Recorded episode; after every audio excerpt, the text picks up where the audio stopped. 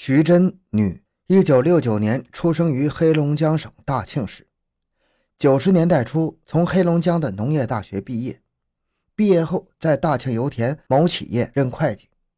一九九四年开始下海经商，先到济南做减肥药的生意，在那里租下了许国际的柜台。由于善于广告策划，制造轰动效应，在济南赚了一笔，从此获得“女强人”的称号。后到上海开办长恒化妆品有限公司，自任董事长。此人年纪虽然只有三十一岁，但是商业意识极强。在他的办公室，警方还看到了这样一面锦旗：“十大杰出跨世纪人才。”他是在一个上海化妆品行业里的风云人物。因此，警方认为，对于这种有着一定智慧、活动能力不凡的人，不把有效的证据摊在他面前，他是绝对不会认输的。更何况。警方的迂回作战还未能完全完成，没有找到被雇人，雇主会承认吗？专案组讨论决定欲擒故纵，暂时不惊动徐真和许国际，而是先迅速查清这个手机的持有人，从中发现此案的杀手，以获得有力的直接证据。待条件成熟之后，再一举攻下此案。刑警们四上济南，紧紧围绕着手机的通讯情况。首先发现，机主季发琴是个女性。而其男性亲友中均无与神秘杀手照片相貌相似者，但是再一查，发现季发群的男友吴博在使用这个手机。吴博，男，三十八岁，吉林市人，住济南，但在山东烟台做药材生意，特别是与许国际关系密切。于是，十二月九日下午，专案组在济南刑警的支援下，在济南的顺玉路一个浴室外，将浑然不觉的吴博扑倒在地。吴博到案之后，起初是沉默不语，称自己对此案全然不知。但当警方把神秘杀手的照片放在他面前时，急于摆脱干系的心理便占了上风。吴博交代，这个人叫大明，是老乡李洪友从吉林带来的。一九九九年七月，许国际通过手机找到吴博，要求帮忙找到同事朋友的李洪友，欲出资叫李到上海去做掉一个人，但听后来说没有做成。九月五日，李带着这个叫大明的人到了吴伯家住了一段时间之后，回到吉林去了。但是在十月四日，两人又回到济南投宿于吴伯家中，并于十月六日乘二十一次列车前往上海，声称去帮许做掉人。他们向吴伯借了这个手机。十月八日，吴伯在济南接到李洪勇电话，约其在山东泰安碰面。当李将手机还给吴伯时，李自称在上海杀了人，并叫吴伯停止使用这个手机。之后没几天，吴伯又接到许国际的来电，称李洪友在上海出事了，叫吴停止使用这个手机。吴伯的交代印证了警方一个人的判断，给幺零大案黑色的内幕撕开了一道长长的裂缝。专案组的所有成员都略微透了一口气呀。此时已近一九九九年底，新世纪的钟声即将敲响，刑警们摩拳擦掌，一争最后一搏。根据警方先前制定的策略，应尽快抓获李洪友和神秘杀手。十二月十三日和十二月十六日，两支人马奔赴了山东省烟台市和吉林省吉林市进行抓捕工作。李洪友，男，吉林省吉林市人，曾因为盗窃被判刑，刑满释放之后，在全国各地流窜。警方在吉林市进行地毯式排查，均无发现其踪影。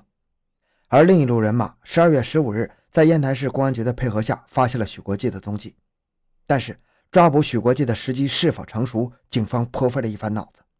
而当吴伯在关押收审时，许国际已经多次打电话找吴伯。为了防止许国际起疑逃脱，警方果断决策抓捕许国际。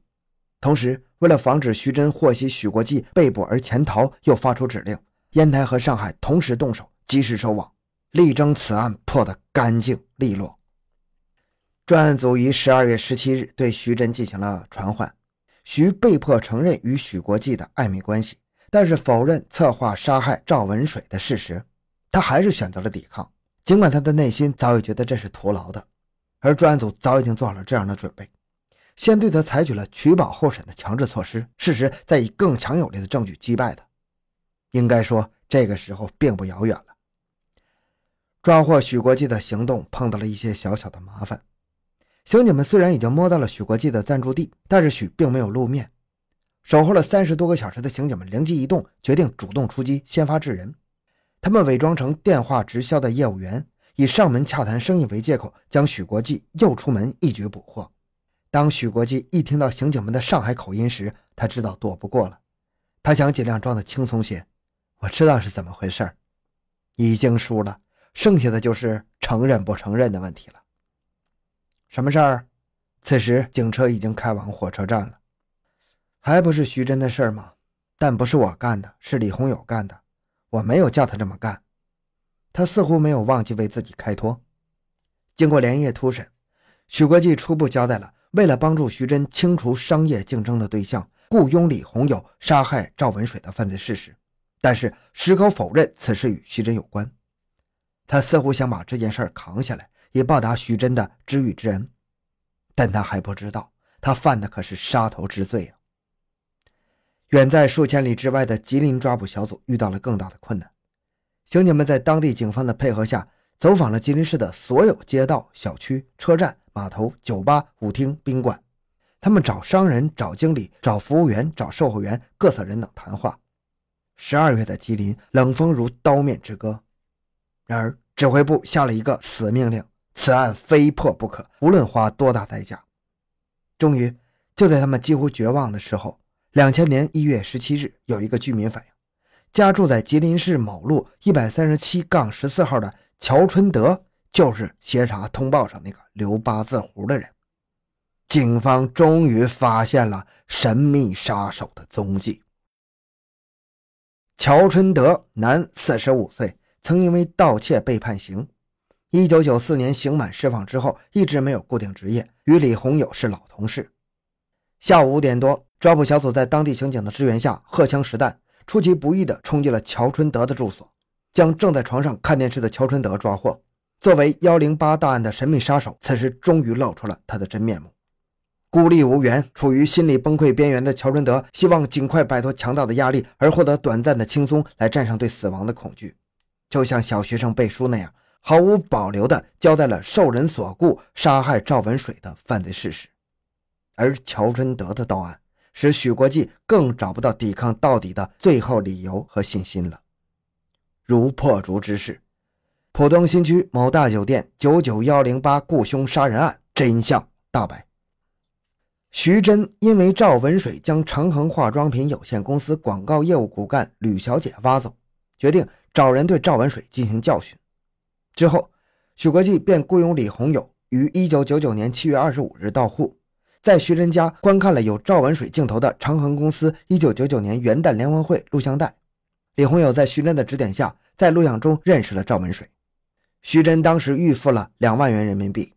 李红友原准备在赵文水家中或者公司内实施犯罪，但是均因为人太多未能得逞。八月中旬，李红友回吉林物色其原来的同事乔春德，邀其来共同完成这笔生意。九月五日，李红友和乔春德欲将被害人赵文水骗至山东济南予以杀害，但因赵文水与其公司老板同行，李取消了计划。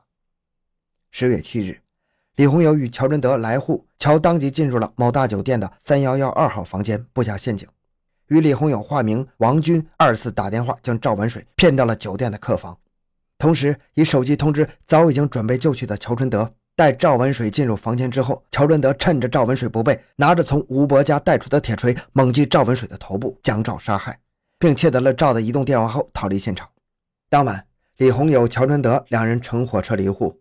李红友去山东烟台找许国际结账，徐真便通过许国际。又将四万元的人民币佣金交付给了李红友，李红友收到钱后逃匿，而乔回到了吉林家中。这里让人值得回味的是，乔春德一直到被捕的那一天都没有拿到他将为之付出生命代价的几万块钱，当然，他也别想奢望拿到这笔钱了。两千年一月二十二日，表情里略带着一些愤怒，也带着一点克制，但是又显得虚弱不堪的徐真，尽管嘴里还不停地低声嘟囔。我只是让他们教训一下他嘛，也不得不在刑事拘留证上签下了自己的名字。上海市第一中级人民法院判处了这一起因为商业竞争引起的雇凶杀人案，出资雇凶的徐真被判处有期徒刑十五年，并赔偿被害人家属十四点五万。故意杀人盗窃犯乔春德被判处死刑，故意杀人犯许国际被判处无期徒刑。好，这期案件就讲到这里。小东的个人微信号六五七六二六六，感谢您的收听，咱们下期再见。